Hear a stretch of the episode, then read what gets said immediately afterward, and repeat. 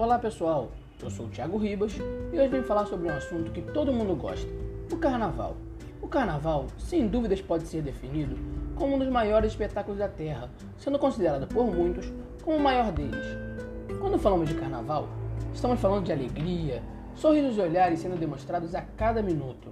Falamos também das festas em diversas partes do Brasil, com diversos tipos de demonstrações culturais e regionais.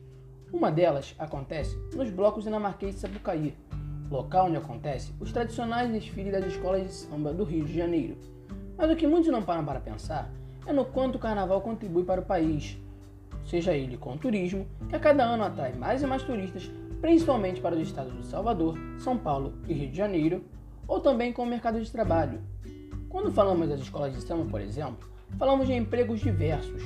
Quando paramos para assistir a um desfile, vemos um espetáculo, uma magia, seja ela na televisão ou pessoalmente, mas que sempre temos um show que a todo ano consegue nos surpreender ainda mais. Porém, poucas são as pessoas que conhecem os bastidores por trás de tal espetáculo.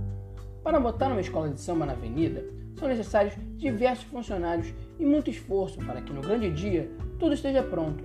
Cada função é importante, não existe uma mais importante que a outra, pois sem ela a outra não funciona. Sendo assim, uma escola inteira sai prejudicada. Dentro de uma escola de samba existem milhares de funções, desde o presidente até os empurradores de carros, ferreiros e diretores. Profissões muito dignas, mas que são pouco reconhecidas, pois infelizmente para muitos, o carnaval é principalmente o samba é visto apenas como local de descontração e diversão. Mas para muitas outras pessoas, o carnaval também é uma fonte de renda. Renda essa que às vezes é a que sustenta uma família inteira. O governo, como sabemos, não dá muita importância para o carnaval. Para ele, esta época do ano não é vista como um local para aplicação de dinheiro, e sim como uma perda de tempo. Por essas e outras razões, que a cada ano que passa, se torna cada vez mais difícil colocar uma escola na rua. A dificuldade chega para todas elas, sem contar na falta de investimento nos barracões de alegorias.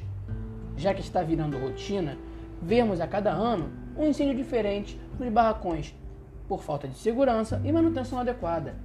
Podemos citar, por exemplo, um acontecimento de hoje, dia 30. Aconteceu um incêndio no barracão da Unidos de Viradouro, escola tradicional de Niterói. Segundo a escola de samba, o incêndio aconteceu por um vazamento de gás em um dos carros alegóricos. Porém, após diversos outros incêndios, na Imperatriz, União da Ilha, por exemplo, esse acontecimento não deveria acontecer, mas infelizmente acontece pela falta de investimentos do governo. Segundo uma pesquisa feita pela Confederação Nacional do Comércio de Bens, Serviços e Turismos, CNC, em 2020, o evento movimentou cerca de 8 bilhões em todo o país, sendo 2,68 bilhões só no estado do Rio de Janeiro. O Rio tem o principal carnaval do país em relação ao impacto financeiro, por essa razão, o carnaval deveria ser visto por todos como um espaço de altos investimentos, pois o retorno é garantido e a cada ano só aumenta o número de pessoas interessadas nessa festa, seja ele por questões turísticas ou por questões financeiras. Espero que tenham gostado. Obrigado.